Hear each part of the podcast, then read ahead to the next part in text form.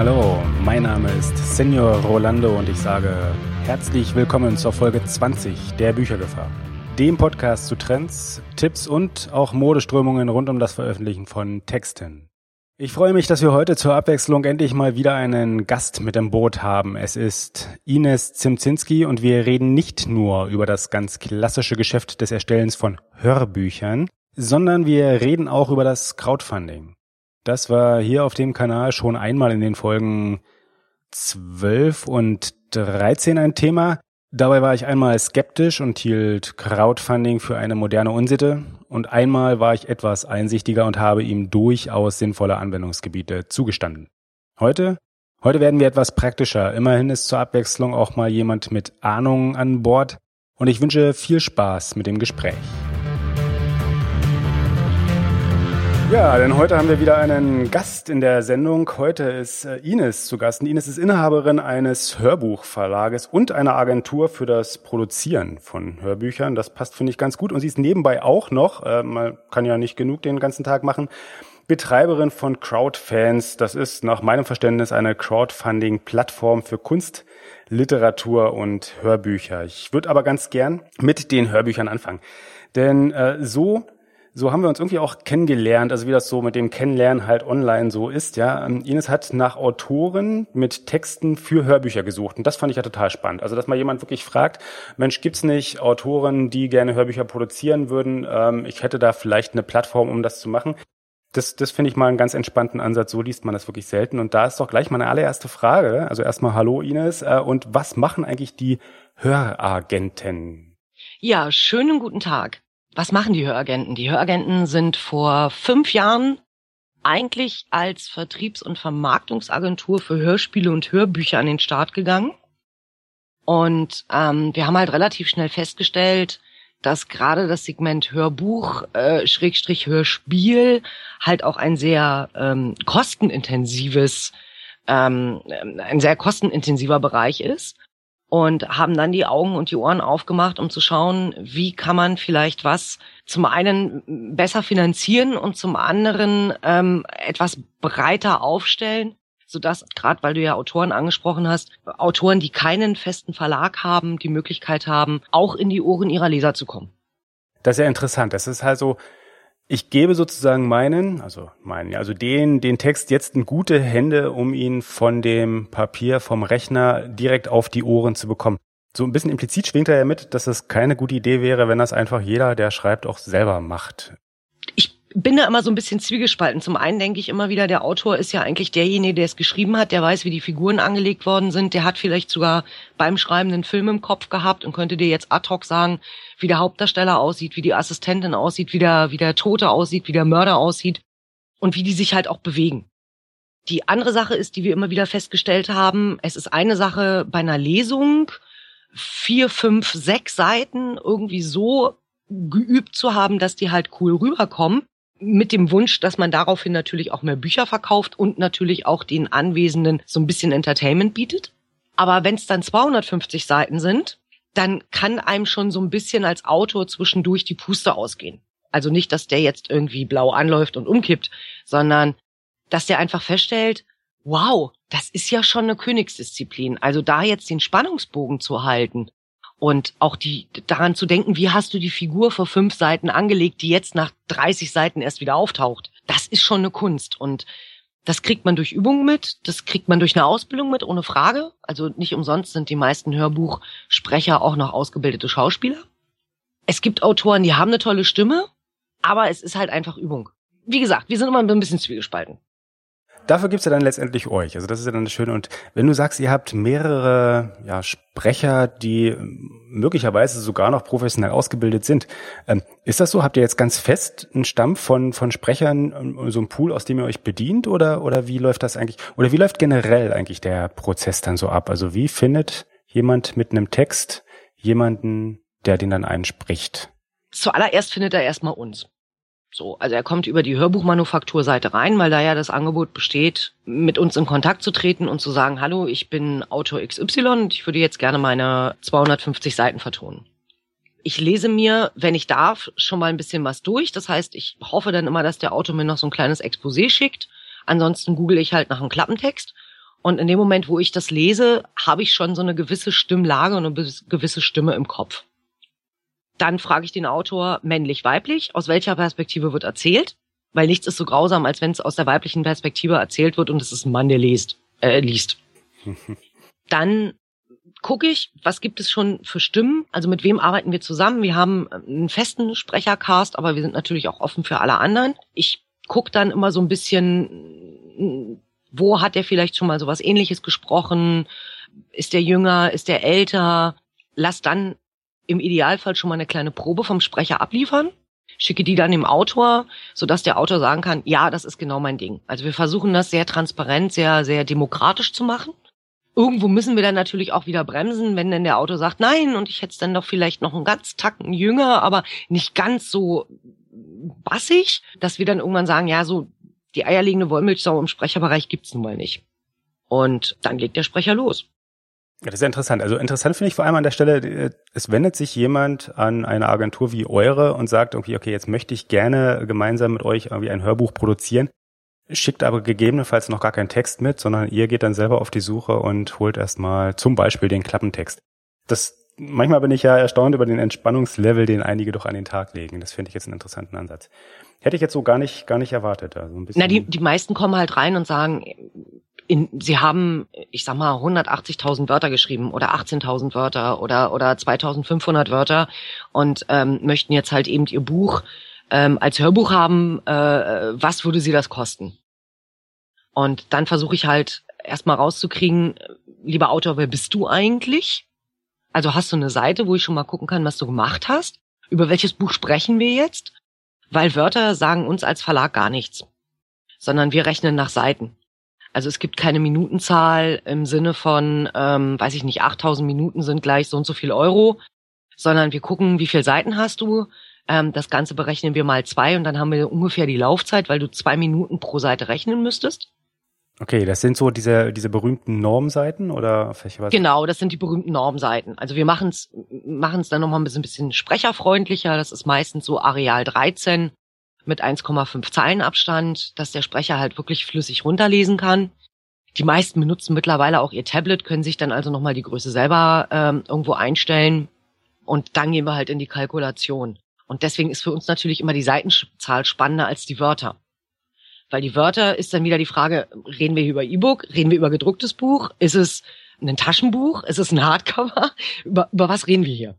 Okay, ähm, aber so läuft dann auch im Wesentlichen die ja, Abrechnung, sage ich jetzt mal ganz profan. Also ihr nehmt wirklich den Umfang des Buches dann nach Normseiten und sagt dann, okay, pro Seite gibt's dann halt irgendwie einen entsprechenden Betrag und in der genau. Summe ergibt sich dann das Ergebnis. Das heißt, der Autor beauftragt euch und äh, es gibt dann einfach einen ganz normalen, ja, wie soll man sagen, so ein schönes Geschäft, also mit Vertrag und allem drum und dran und er zahlt einmal und hat dann das fertige Ergebnis und vermarktet das dann. Genau. Also er hat, er hat bei uns zwei Möglichkeiten. Er kann zum einen sagen, ich übernehme die komplette Produktion und, und behalte dafür aber auch alle meine Rechte.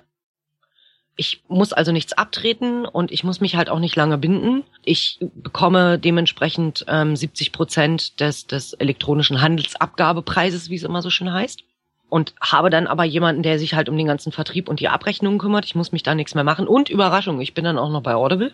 Oder er sagt halt, er geht mit uns zusammen ins Risiko. Das heißt, 50 Prozent übernimmt der Verlag, 50 Prozent übernimmt der Autor. Und dementsprechend gibt's dann halt eben auch die 50-50 faire Teilung. Okay, gut. Den ersten Schritt habe ich jetzt noch nicht so ganz verstanden. Also wie macht der das, damit er zum Beispiel bei Audible entsprechend reinkommt? Du sagst, dass er die gesamte Produktion selbst übernimmt. Ähm, aber ich glaube, so als Privat Person käme man gar nicht. Nein, da kommt er nicht rein. Also wir würden halt für ihn den Vertrieb übernehmen. Ah, okay. Deswegen halt die 70 Prozent. Wenn er sagt, nee, ich möchte den Vertrieb selber machen, hat er halt die 100. Nur bei bestimmten Plattformen gibt's dann halt immer so dieses, äh, haben Sie da einen Vertrieb hinter sich? Nein, ich bin Einzelautor, ich habe nur dieses eine Buch und ich will erst mal gucken, ob es funktioniert. Immer so ein äh, Zähneknirschen weil die Download-Portale natürlich auch immer wieder sagen, das ist für uns auch ein zeitlicher Aufwand. Ähm, und dann eben nur mit einem mh, hm, immer so ein bisschen knifflig. Ist ähnlich, denke ich, ähm, wie halt eben die Self-Publisher ja generell immer so ein bisschen benachteiligt werden im, im äh, Vertriebsgeschäft, wo sie sich halt immer einen starken Partner suchen müssen oder sich einen Pool suchen müssen, wenn sie dann eben breit aufgestellt werden möchten. Ja, ja, genau. Also das ist ja, das ist auch interessant. Das hatte ich jetzt auch so vorher gar nicht herausgelesen, muss ich sagen. Aber ihr tretet quasi als Distributor für die Hörbücher auf und dann macht es das ja wirklich in der Tat etwas einfacher zu sagen, okay, ich komme auch bei den großen Häusern, also allem voran dem Platzhirsch Audible, möglicherweise rein, was mir eben als Privatperson gar nicht so möglich ist. Richtig. Das ist interessant. Das finde ich, das ist auch letztendlich ja genau das gleiche Modell wie auch die Distributoren für E-Books, die dann entsprechend Verteilung vornehmen und einen in alle Shops bringen. Ja, das passt ja gut. Das ist ja auch verständlich. Ja. Genau. Und und ähm, es hat halt noch einen zweiten äh, Vorteil für den Autor. Er kriegt halt alle drei Monate eine transparente Abrechnung. Wo hat er was verkauft? Das ist dann natürlich einfacher, als wenn du als Autor ähm, in 20 Läden bist und du kriegst 20 Mal unterschiedliche Abrechnungen das ist dann schon so ein bisschen ähm, zum einen unübersichtlich und zum anderen natürlich auch, ähm, wenn wir mal über die Steuer reden, ein bisschen doof, weil natürlich ähm, das Finanzamt jedes Mal eine Abrechnung bekommt und dann für sich selber wieder rausprickeln muss, wo ist denn was passiert. Ja, das ist praktisch. Man muss den Nutzen ja mitnehmen, wo er sich ergibt. Ja, klar. Die nächste Frage schließt sich aber auch gleich logisch an. Wenn ich jetzt irgendwie genau ähm, den Weg gehe und sage ich, okay, ich mache eine Produktion, ich gebe die bei euch entsprechend in Auftrag und dann äh, distribuieren wir das Ganze auch noch, äh, lohnt sich das unterm Strich für jemanden? Also habt ihr da, habt ihr Erfahrungszahlen dazu, die sagen, okay, da sind auch durchaus relevante ja, wie soll man so schön sagen, Hörerzahlen äh, zu erreichen und entsprechend Umsätze zu erzielen, damit das unterm Strich nicht immer notwendigerweise ein Zuschussgeschäft wird? Das ist halt die Frage. Also ab wann fängt es halt für einen Autor an, interessant zu werden? Es gibt Autoren, ähm, die verkaufen über Amazon und sind glücklich, dass sie ähm, alle drei Monate 1000 Euro kriegen. Es gibt Autoren, die verkaufen über Amazon und sind glücklich, wenn sie alle drei Monate 30.000 Euro kriegen. Wo, wo, wo ist da halt einfach die Grenze? Wenn der Autor sagt, hey, ich habe hier eine Möglichkeit, zum einen mein Buch nochmal richtig mit dem Hörbuch zu pushen, weil vielleicht äh, gibt Situationen, wo derjenige halt nicht hören kann und sagt, ich will aber trotzdem wissen, wie die Geschichte weitergeht und möchte das jetzt einfach weiter lesen. Damit kriegt das, das Buch natürlich nochmal einen Schwung. Oder äh, er weiß halt von Hause aus, dass er keine Chance hat, ein Hörbuch zu bekommen wenn nicht irgendein Verlag auf ihn aufmerksam wird. Ähm, also macht es jetzt einfach selber und dann ist es halt eben ein nettes Zubrot. Also Hörbuch ist immer die Zweitverwertung. Ähnlich wäre es, wenn er jetzt sagt, ähm, ich will jetzt einen Film draus machen. Ja, das ist, glaube ich, ein ganz schöner, passender Vergleich. Ja. Aber das bringt mich dann auch gleich direkt zum, zum zweiten großen Thema, denn äh, Finanzierung, weil das ist ja gerade auch der bisschen der springende Punkt des in Vorleistung gehens, aber auch zur Finanzierung habt ihr ja durchaus, ich will jetzt nicht sagen Angebot, aber ähm, das ist ja das zweite große, mit dem du auch unterwegs bist. Ja? Also genau. Das Stichwort, Stichwort Crowdfunding und äh, kam das jetzt auch genau daher oder, oder sind die Wurzeln ganz andere, dass du sagst, du beschäftigst dich jetzt einfach mal damit? Wie ich ja eingangs schon erwähnt habe, vor fünf Jahren habe ich halt festgestellt, wie, wie kostenintensiv so eine Hörbuchproduktion ist ähm, und noch kostenintensiver eine Hörspielproduktion und hab halt war immer wieder auf der Suche, wie kann man das halt einfach quer oder gegenfinanzieren, ohne dass man äh, den Kaufpreis noch höher ansetzen müsste. Also es gibt ja ähm, auf dem Markt immer so diese diese diese Preisschwelle, ähm, wo man halt einfach sagt, so mehr als ich sag jetzt mal acht Euro kannst du dafür halt nicht nehmen, weil dann kauft's wieder keiner. Aber eigentlich müsstest du mehr als acht Euro nehmen, damit du irgendwann ähm, wenigstens bei plus minus null rauskommst. Und ähm, diese Querfinanzierung war halt am Anfang diese Vertriebs- und Vermarktungsagentur in der Hoffnung, da jemanden zu finden, der größere Stückzahlen abnimmt oder Kooperationen möchte als Kundenbindungsinstrument etc. pp. Und dann stolperte ich halt irgendwann über den Begriff Crowdfunding und habe da halt eben auch schon äh, diverse Projekte auf anderen Plattformen zum Erfolg geführt und habe festgestellt, da ist Bedarf. Also zum einen in der Aufklärung, was ist Crowdfunding? Ist das wirklich pures Betteln?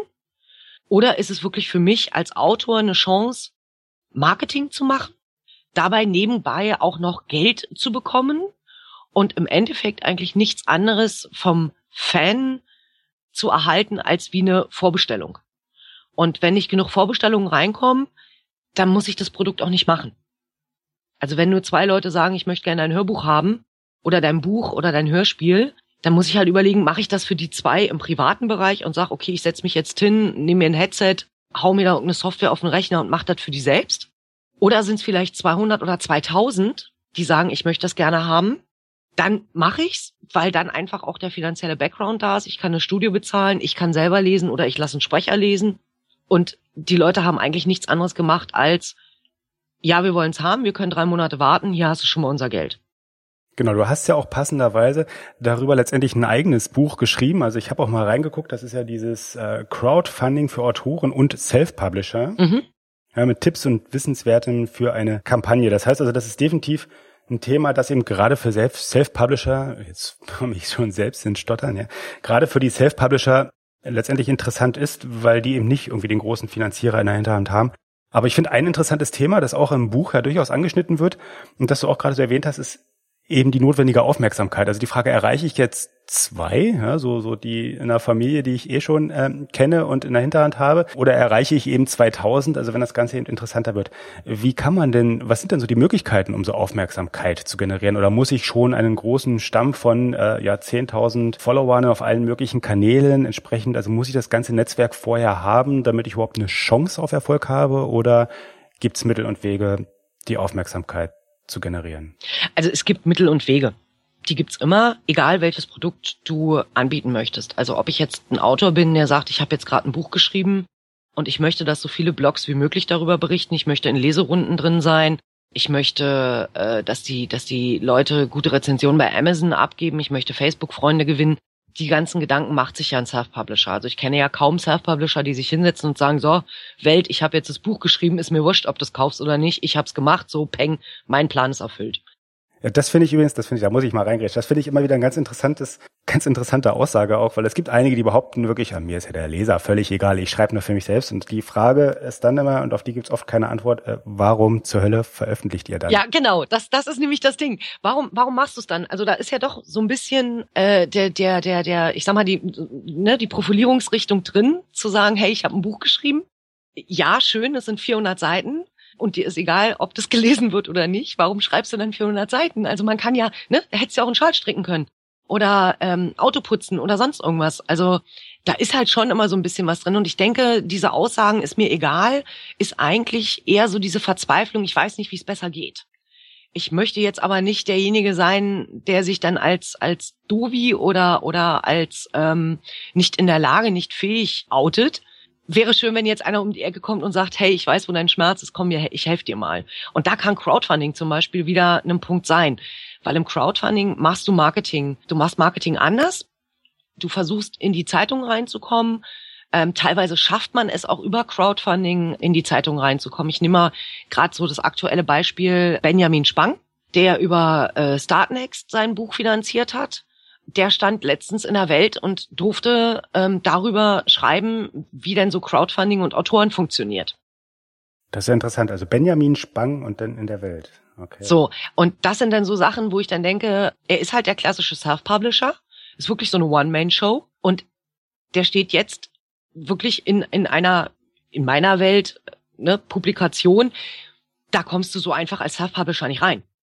Das stimmt. Das ist auch so eines der Stichworte, die du in deinem Buch entsprechend drinne hast, dass aus dem Crowdfunding ein Crowdmarketing wird. Und dass das, äh, also das Crowdfunding selbst schon als Mittel zum Zweck benutzt wird, um eben genau diese Aufmerksamkeit zu generieren. Das heißt also auch, wenn ich so ein bisschen die Schlussfolgerung, die ich für mich gezogen habe, auch beim Lesen schon, selbst wenn ich noch nicht den ganz großen, das ganz große Netzwerk in der Hinterhand habe, noch nicht den ganz großen äh, Pool, aus dem ich schöpfen kann, dann trotzdem ruhig schon mal ins Wasser springen oder ruhig schon mal Versuch starten und einfach zu gucken, ob daraus nicht auch etwas erwachsen kann, wenn ich dann entsprechend am Ball bleibe. Und das wäre so meine nächste Frage darauf. Äh, was sind so die potenziellen Fehler und Stolperfallen? Also was kann ich jetzt alles falsch machen, wenn ich sage, okay, ich habe jetzt irgendwie äh, eine, eine Crowdfunding-Plattform gefunden, ich komme zu Crowdfans und ich starte dort mein entsprechendes Projekt, stelle das ein und das läuft dann. Ja, da habe ich eingestellt, es geht auf, da drücke ich auf den Autopilot-Knopf und dann, genau. dann kommt das alles einfach ähm, Gott gegeben, vom Himmel gefallen oder wahrscheinlich ja nicht. Also das, das ist einer der, der größten Fehler, den man machen kann.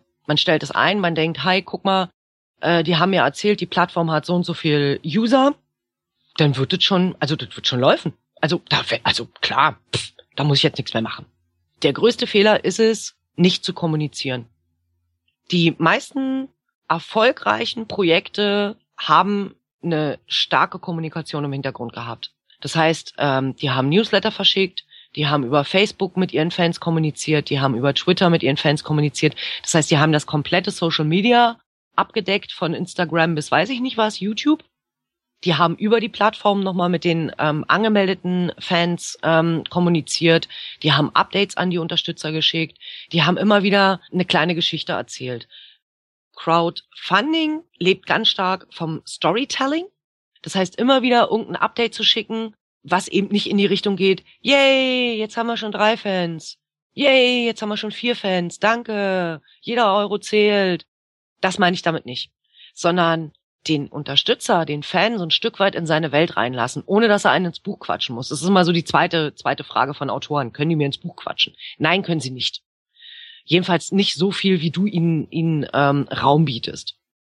Das ist ja interessant, wo die Ängste manchmal liegen. Das finde ich ja, ich hätte jetzt gar nicht gedacht. Ja, ja, das ist halt so dieses, nein, die, dann, dann wollen die mir ja ins Buch quatschen und dann wollen die ja bestimmen.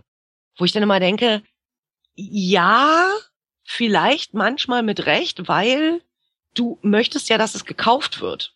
Aber andersrum kannst du ihnen ja auch erklären, warum du das so geschrieben hast. Und dann verstehen sie es und dann können sie es auch draußen erzählen. Ja, genau. Also man ist, man ist eigentlich ja im gleichen Boot und äh, sitzt gar nicht so sehr in zwei verschiedenen, die sich dann gegenseitig beschießen. Ja. Richtig. Das, das, Bewusstsein muss man dann auch einfach nur entwickeln. Und ich finde auch ganz interessant bei dem, bei dem äh, immer mal wieder rausgehen, ist ja so ein bisschen, man kann sich ja, oder man hat zumindest das Gefühl, sich selber gar nicht mehr hören zu können. Mhm. Ja, muss aber trotzdem am Ball bleiben und trotzdem halt versuchen, immer mal wieder die, ja, die Nachrichten rauszubringen, die News herauszuhauen und einfach zu sagen, okay, Genau, das Storytelling, also immer weitere, immer ein weiteres Kapitel in der Marketinggeschichte zu erzählen. Das ist ja ganz ähnlich wie die einzelnen Kapitel in der eigenen Geschichte, die man ja auch vorher hinbekommen Richtig, und du hast halt ähm, dieses, ähm, ich kann es nicht mehr hören und, und ähm, ja, ich kann ja nicht immer dasselbe schreiben. Das zeigt dann halt einfach, dass du dir vorher keine Gedanken gemacht hast, wie willst du überhaupt mit denen reden. Also das ist ja mein Riesenappell immer wieder an den Self-Publishern. Ihr habt da Gold in euren Händen, weil ihr habt die Fans, ihr habt die treuesten Leser der Welt. Auch die großen Autoren haben treue Leser, ohne Frage. Also, ne, genug Leute, die, wenn Stephen King neues Buch schreibt, sofort dazugreifen. Aber da ist halt einfach null Kommunikation. Also ich kann Herrn King jetzt nicht einfach eine Mail schreiben und kann sagen, hey, bist du gerade in Berlin? Ich würde mich gerne mit dir auf einen Kaffee treffen, weil ich würde dich wahnsinnig gerne kennenlernen. Find der bestimmt charmant, kriege ich bestimmt auch eine total nette E-Mail drauf, aber das war's auch die Self-Publisher haben interne Facebook-Gruppen, wo sie mit ihren treuesten Lesern schon über den Inhalt reden können, wo die schon Textschnipsel lesen können, wo sie über Cover abstimmen können. Die können die Fans von Leser zu Mitarbeiter zu, zu Multiplikatoren bringen. Und das schaffen sie halt im Crowdfunding erst recht. Und das sollten sie halt einfach auch nutzen. Crowdfunding wirklich als, als Instrument benutzen, mich als Autor noch besser zu profilieren meine Fans noch weiter einzubinden, auch was die Goodies angeht, Meet and Greet oder ähm, Lesezeichen, sonstiges Merchandising, um rauszukriegen, was will mein Leser? Wenn in einer Crowdfunding-Kampagne 200 Lesezeichen gekauft worden sind, kann ich mit relativ hoher Wahrscheinlichkeit davon ausgehen, mache ich ein Lesezeichen, geht's weg. Wenn nur zwei Taschenspiegel bestellt worden sind, kann ich mit relativ großer Sicherheit sagen, Taschenspiegel ist jetzt nicht so das Zielpublikum meiner Leser. Das ist auch nochmal ein interessanter Aspekt, der beim Crowdfunding, also für all jene, die das vielleicht auch noch nicht wirklich live erlebt haben oder noch nicht selber so kennengelernt haben, äh, wie es auch funktioniert. Ja, dass ich also nicht nur ein Projekt einstelle und sage, okay, spendet bitte für mein Projekt, sondern ich habe, du hast es so schön Goodies genannt gerade, äh, festgelegt, bei denen ich auch zu gewissen ja, Funding-Schwellen normalerweise sage, dass es die dann ent entsprechend gibt. Also zu sagen, okay, wer jetzt so ein Euro dazu gibt, ne, der ist dann irgendwie ähm, Danke und mit einem guten Wort dabei. Und dann entsprechend bei höheren Beträgen kann man dann auch sagen, okay, da gebe ich dann beispielsweise, ist das jetzt ein Lesezeichen oder eben ein Probeexemplar oder eben, ne, nicht Probe, also eben entsprechend ein Exemplar am Ende nach der Produktion dann heraus oder eben auch entsprechend andere Stufen zur Belohnung derer, die das Crowdfunding-Projekt unterstützen. Ja, also das sind diese Goodies. Äh, das finde ich auch einen sehr interessanten äh, Aspekt, weil man da wirklich sehen kann, was sind denn so die verschiedenen Aspekte, die ankommen. Ja, was sind so die einzelnen verschiedenen, wirklich verschiedenen Arten von ja, Giveaways? Ich weiß nicht, gibt es eigentlich ein deutsches Wort für? Ähm, die am besten bei dem Publikum ankommen. Und ich lerne dadurch die Leute ja auch kennen. Und das, denke ich mal, ist auch ein guter Aspekt von dem, wo das reine Crowdfunding zum Crowdmarketing wird. Das ist immer so ein Beziehungsmanagement. Es ist immer ein Beziehungsspiel, ja, in dem wir, wie gesagt, wir sitzen im gleichen Boot. Und wenn wir uns gegenseitig kennenlernen, dann denke ich mal, klappt das auch entsprechend mit der gegenseitigen Bindung und dann klappt es auch damit, dass man das Ganze am Ende erfolgreich verkaufen kann. Richtig. Also da schließt sich dann der Kreis. Und, und selbst, also ähm, es gibt ein deutsches Wort, äh, Mitgebsel. Das ist aber ein schönes. Oder? Ist großartig. Also das erinnert mich auch mal so ein bisschen an die Kindergeburtstage, ja. wenn man dann so das Tütchen fertig gepackt hat und ähm, dann probiert an den Eltern vorbei die Süßigkeiten reinzuschmuggeln. Es hat, also was immer auch ganz gerne beim, beim Crowdfunding ungern angesprochen wird. Was ist denn, wenn es nix wird? Dann habe ich ja als Autor, da bin ich ja durch. Also dann, ne, dann ähm, habe ich ja Schande über meinen Kopf und dann ist ja alles ganz furchtbar. Auch das stimmt nicht. Weil ich habe definitiv Aufmerksamkeit gekriegt. Nicht im Sinne von, ach guck mal, die hat's nicht geschafft, da schreiben wir mal drüber, sondern im Sinne von, ach, die gibt's auch, die hat das Buch geschrieben zu dem und dem Thema, ist ja spannend. Das heißt, ich habe so oder so was für meine Marke getan. Und die Gefahr, die die meisten immer wieder sehen, dass sie denken, naja, und wenn mich meine Fans nicht mögen und es wird nicht finanziert, dann bin ich ja unten durch und dann kann ich mich ja nirgendwo mehr blicken lassen. Nein, das stimmt so nicht, weil so wird's von außen nicht betrachtet. Es wird von außen nicht gesagt, ach guck mal, Autorin Y hat keine Kohle mehr, jetzt muss sie betteln. Das wird nicht gesehen. Genauso wenig wie, ach guck mal, Autorin Y hat's nicht gepackt, ist also nur doofe Autorin. Nein, auch das wird nicht gesehen. Sondern auch hier wieder die Chance zu nutzen und zu sagen, okay, es hat nicht geklappt, woran lag's? Ganz genau, den positiven Blick nach vorne gewendet. Und das ist aber ein interessanter Punkt, dass, glaube ich, die Selbstwahrnehmung da immer noch mal eine ganz andere ist oder die Selbsteinschätzung auch eine weit kritischere ist als eben die Betrachtungsweise der jeweils anderen, also von der anderen Seite. Wenn man von außen drauf guckt, dann ist es mehr so, Mensch, mal guck mal, was geht denn da? Wie interessant ist das denn? Ja, das ist ja doch großartig. Und selbst wenn ich mich jetzt nicht hinstelle und sage, okay, da werfe ich jetzt alles an verfügbarem äh, finanziellen Mitteln, die ich habe, rein, dann ist es ja doch eine Wahrnehmung erstmal, dass man sagt, Mensch, guck mal, interessantes Projekt. Genau. Ja, wenn man selber natürlich quasi mit dem Projekt verheiratet ist, das wirklich live lebt und dann auch entsprechend sagen kann, äh, Mensch, ja, also ich hänge da wirklich mit Herzblut dran und es, es trifft mich emotional, wenn das Ganze nichts wird. Aber ich glaube auch, dass wir diese zwei verschiedenen Sichtweisen haben und dass man da an der Stelle ein bisschen großzügiger mit sich selber werden muss. Und auch das kann man ganz gut dabei lernen. Ja. Ich sage den Projekten immer wieder gerne, dass sie halt ähm, ihr Ego mit Beginn der Crowdfunding-Kampagne erstmal an den Haken hängen sollten, weil Ego hat da nichts zu suchen. Also ich weiß, dass das Schreiben eine sehr emotionale Geschichte ist, dass man natürlich auch sehr an seinen Figuren hängt, dass man mitleidet, dass man äh, probiert, schon im nächsten Buch sie weiterzuentwickeln, weil es sind ja schon so ein bisschen was wie Kinder. Und wenn dann natürlich ähm, eine Crowdfunding-Kampagne nicht klappt, dann ist das immer so ein bisschen so, als wenn jemand zu dir persönlich sagt, du bist doof, ich mag dich nicht, geh weg. Und das, das sollte halt nie emotional passieren. Also das heißt, ich sollte mich emotional in meiner Crowdfunding-Kampagne nicht so wiederfinden wie in meinem Buch, dass ich das persönlich nehme. Also ich weiß, dass auch sehr viele Self-Publisher sehr persönlich auf Rezensionen bei Amazon ähm, reagieren, weil da halt eben ähm, wahnsinnig viel Herzblut und Leidenschaft mit drin steckt. Die kann im Crowdfunding belohnt werden, wenn ihr die Leidenschaft, die ihr ähm, im, im, im Missmut einfach mal umkippt und dieses Ich kann nicht zu Ich kann umfunktioniert, dann läuft's. Sich aber hinzusetzen und es persönlich zu nehmen, wenn, wenn, wenn Leute halt Kritik üben, nicht gut. Nie gut. Aber das finde ich, das finde ich ist doch mal eine schöne Quintessenz, ja, zu sagen, also weg von einem, ich kann nicht, hin zu einem, was ist denn möglich, was kann ich eigentlich alles und konzentriere ich mich doch erstmal darauf, bevor ich mich dann irgendwann meinen Schwächen widmen kann. Dafür ist eigentlich später immer noch genug Zeit. Das finde ich ist eigentlich eine sehr schöne Zusammenfassung und an der Stelle schließt sich auch der Kreis wieder sehr schön, dass wir sagen, okay, wir haben den einen Aspekt, wir haben das Crowdfunding, das zum Crowdmarketing wird, um letztendlich zu ermöglichen, neue Projekte zu starten und auch die Finanzierung für diese Projekte zu ermöglichen. Und eins dieser Projekte kann eine Hörbuchproduktion sein. Und all das bekomme ich aus einer Hand äh, direkt bei euch, sicherlich auch bei anderen, aber da auch wirklich sehr charmant in ein einheitliches Paket gepackt. Äh, kannst du mir abschließend noch verraten, wo man am leichtesten etwas über dich, über euch, über alle Projekte, die du betreust und über alle Plattformen, die du anbietest, äh, finden kann? Wo findet man dich am leichtesten? Wow, wo findet man mich am leichtesten? Ähm, Twitter, die Höragenten. Dann haben wir ähm, natürlich auch unsere Homepage, die höragenten.de. Unser Hörbuchverlag oder die Hörbuchproduktionen sind Hörbuchmanufaktur Berlin und ja, einfach googeln. Alles klar. und Crowdfans.de natürlich, um Gottes Willen. Ich habe mein Baby vergessen, da geht's schon wieder los. Ähm, nein, also auf crowdfans.de könnt ihr euch halt schon mal die Projekte angucken, für die, die wirklich jetzt daran interessiert sind und sagen, hey, schau mal, schadet nie, einfach mal zu schauen, wie haben es die anderen gemacht, was ist erfolgreich, was ist nicht so gut gelaufen. Und auf beiden Seiten dann einfach schauen, was für euch in Frage kommt.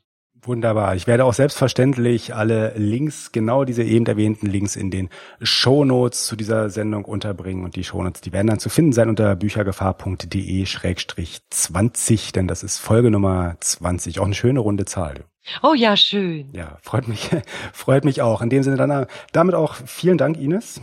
Ich danke dir für die Zeit und für die Möglichkeit, dass ähm, ja, dass du dich so intensiv mit uns auseinandergesetzt hast und wir uns bei dir vorstellen durften. Ja, sehr, sehr gerne. Es war eine große Freude. Und in dem Sinne einen schönen Tag noch. Ja, danke dir auch. Und das war es auch zur Folge 20 der Büchergefahr. Wie gesagt, die Shownotes mit allen Links gibt es unter büchergefahr.de-20.